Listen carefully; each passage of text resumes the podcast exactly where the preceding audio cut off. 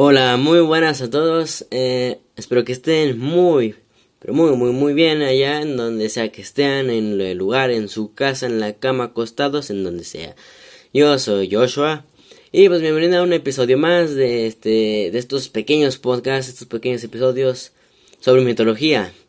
Y ahora vamos a hablar sobre un episodio muy importante que tal vez es el último de la mitología nórdica. Ya vimos la cosmología de los nórdicos, los dioses de los nórdicos, algunas criaturas e incluso algunas tradiciones reales como fueron las tradiciones de los vikingos. Ahora, vamos a hablar sobre el último episodio de esta temporada 2 de los nórdicos, que es el que yo les había contado que íbamos a hablar, que es el Ragnarok. El Ragnarok, miren, vamos a empezar con esto. Es un tema muy interesante, la verdad, un poquito largo. Y pues vamos a empezar, ya no me enrollo, vamos. Miren, en la mitología nórdica, Ragnarok, que en español traducido es el destino de los dioses, es la batalla del fin del mundo.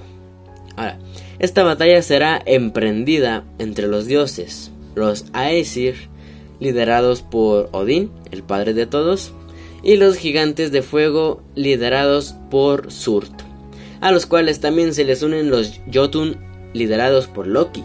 No solo los dioses, gigantes y monstruos perecerán en esta conflagración, sino que casi todo el universo será destruido.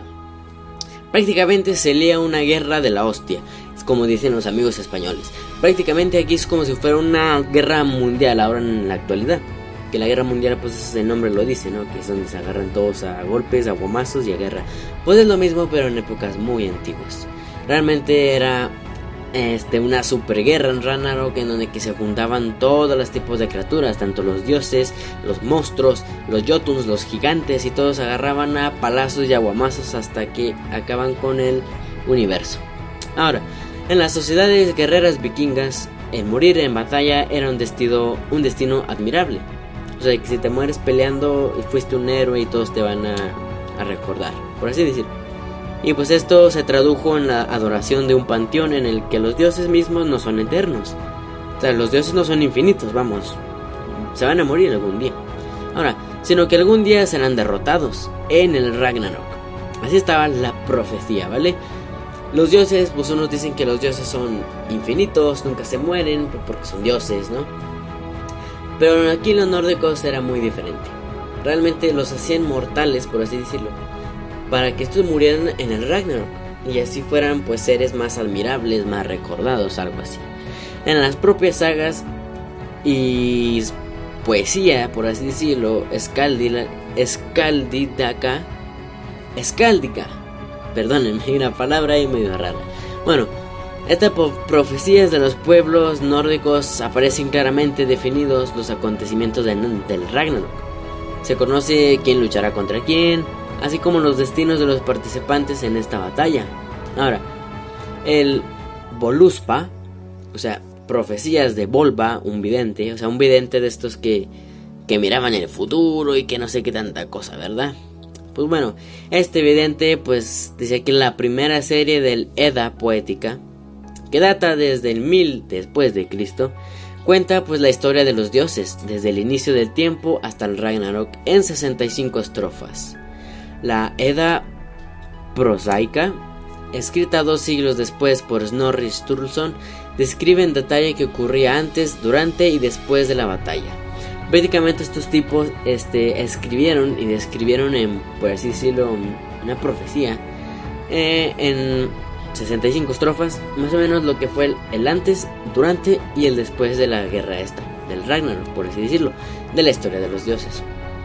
Lo que es único sobre Ragnarok como historia apocalíptica es que los dioses ya saben a través de la profecía lo que va a suceder.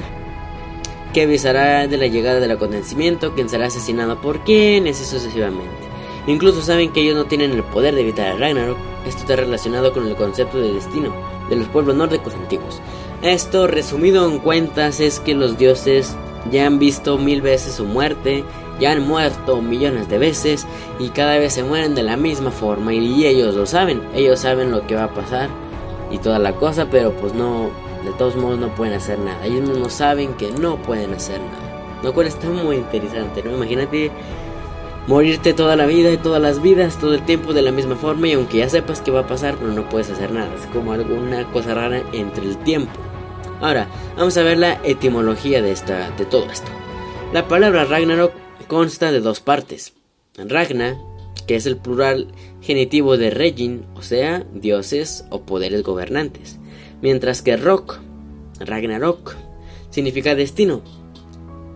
Por eso es como el destino de los dioses, vamos. Etimológicamente, tanto Regin, Ragna como Rock derivan de la misma raíz proto-indoeuropea. O sea, llevar hacia adelante, poner en su lugar, gobernar. En el caso de Rock, es como estirar la mano o una oportunidad. Y de ahí el sentido del alcance o destino final. Prácticamente era como el destino final de los dioses. Esa es la es lo que significa la palabra Ragnarok. Lo cual está muy interesante, ¿no? Porque tiene mucho que ver la palabra. Ahora, el, preludio, el preludio de esto, ¿vale? Prácticamente el nacimiento de las tres criaturas más malvadas y poderosas es el primer paso del Ragnarok. O sea, para que se hiciera el fin del mundo, primero tuvieron que haber nacido las tres criaturas más, malvadas y poderosas. Descendientes de Loki y Angbotha. O sea, estoy hablando de Jormungandr, la serpiente que se muerde la cola rodeando el mundo, que ya la vimos antes, Fenrir, que también lo habíamos visto, un malvado lobo encadenado que se peleaba con Tyr, y Hela, o Hel, que es como una diosa del infierno, por así decirlo, y la acción de los dioses para confinarlos. 2. La muerte de Balder y el castigo de Loki. Así también es como inicia el Ragnarok. Prácticamente Loki es quien inicia el Ragnarok. Porque fue cuando mató a Balder con una flecha, con un muérdago, que era el único que podía matar a Balder. Supieron que era Loki, lo encarcelaron y se desató todo esto con John Murgander y todos sus hijos prácticamente. Está súper interesante esto amigos. Ahora, profecías sobre el Ragnarok. El Ragnarok será precedido por el Fimbulver, el invierno de inviernos. Tres inviernos sucesivos se seguirán uno a otro sin verano. Como resultado explotarán los conflictos y las peleas y todos los mortales desaparecerán. Después de una persecución perpetua, el lobo Skoll y su hermano Hati finalmente devorarán a la diosa Sol y a su hermano Mani. Respectivamente, las estrellas desaparecerán de los cielos, sumiendo la tierra en la oscuridad. Esto más o menos es como va pasando el Ragnarok, ¿no? Cómo se predice, cómo es la profecía del Ragnarok. Ahora, la tierra se estremecerá tan violentamente que los árboles serán arrancados de raíz y las montañas caerán.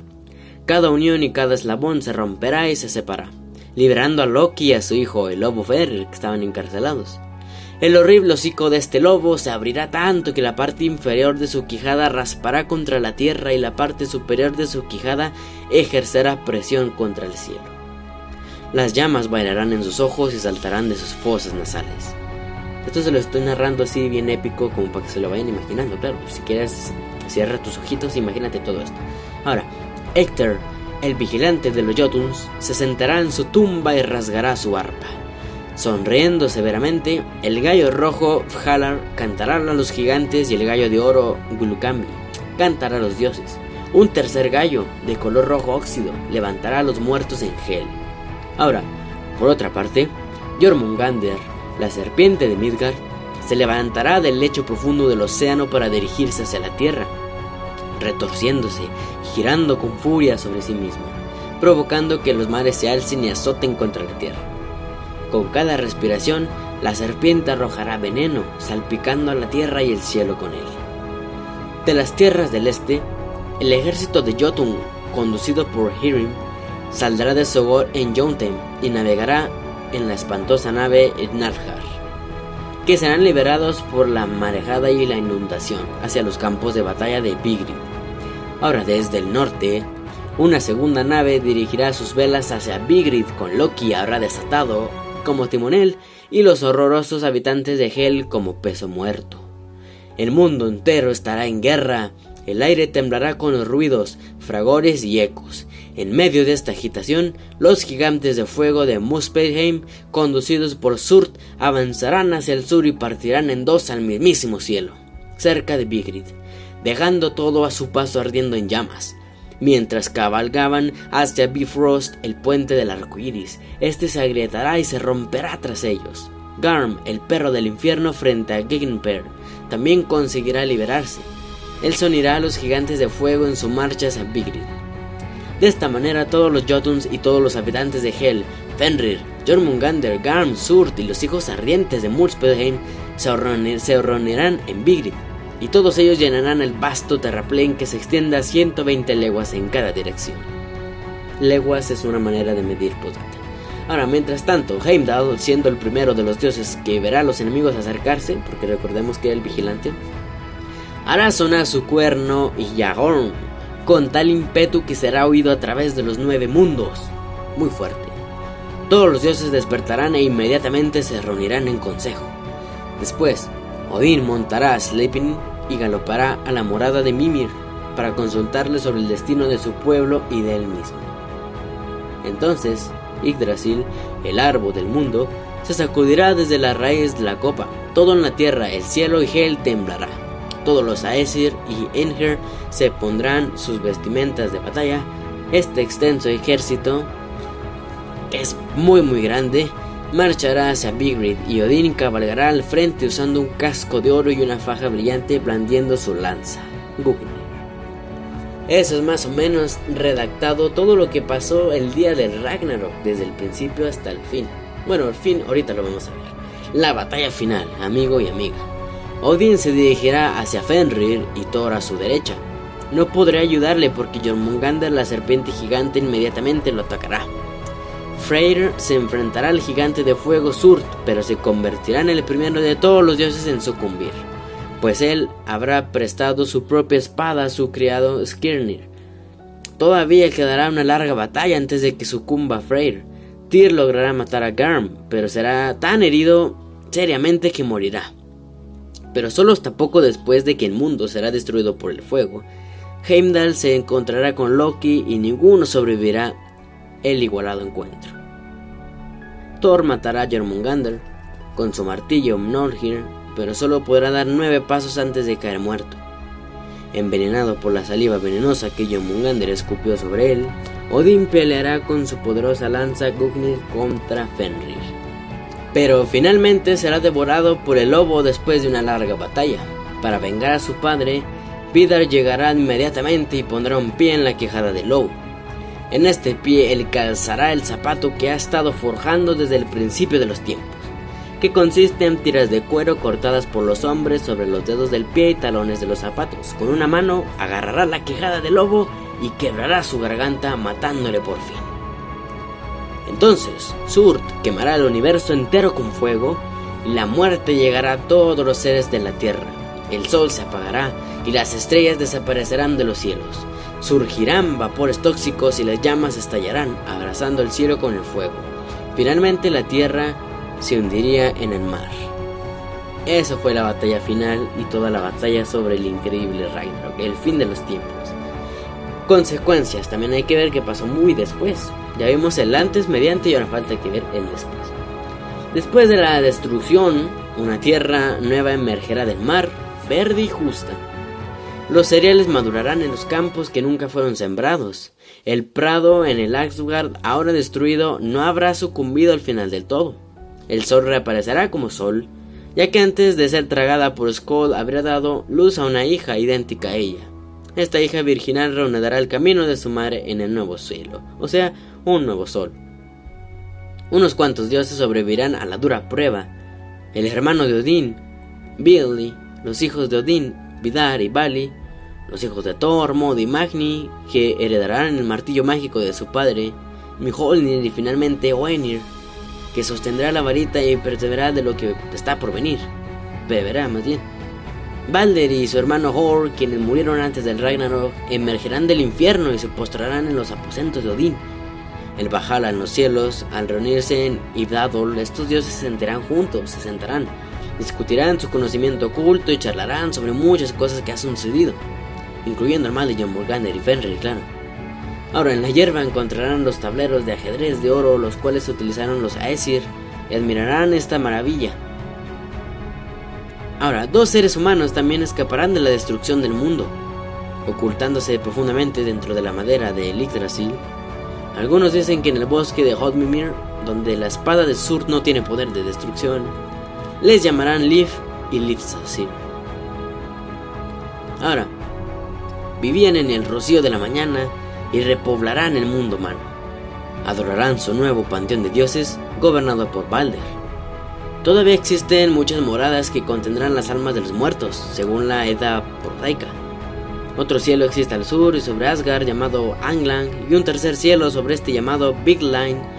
Y estos lugares ofrecerán protección mientras el fuego del sur quema el mundo. De acuerdo a las dos edades, después de Ragnaros el mejor lugar de todos será Kimle, un edificio más favorable que el sol cubierto con oro y en el cielo allí. Los dioses vivirán en paz entre ellos y con otros. Existirá Brimir, un aposente, nunca frío, en donde una gran cantidad de buenas bebidas serán servidas y existirá Sindri, un excelente aposento hecho enteramente de oro rojo en Niflatohol. Las almas de voluntad buena y virtuosa vivirán en esos lugares. En la Edad prosaica también menciona otra morada llamada Nastron, que será parte del inframundo también, y será tan vil como extensa. Ninguna luz del sol llegará a este lugar. Todas sus puertas se ubicarán de cara al norte, sus paredes y azoteas serán hechas de serpientes entrelazadas, con sus cabezas mirándose adentro, arrojando tanto veneno que correrá como en ríos en los pasillos. Los asesinos, los que rompen sus promesas y los incestuosos nadarán a través de esos ríos por siempre. Y en el peor lugar de todos, Heibergen, los Nidog que hayan sobrevivido al Ragnarok, torturarán los cuerpos de los muertos, succionando la sangre de sus cuerpos. Después de todo, en este nuevo mundo la maldad y la miseria no existirá más. Los dioses y los hombres vivirán juntos en paz y armonía. Los descendientes de Liv y de Liv Rasil habitarán en Midgard. Muchas gracias por ver este episodio. Espero que les haya gustado esta temporada 2 de los nórdicos. Y nos vemos en una nueva mitología en el siguiente episodio. Chao.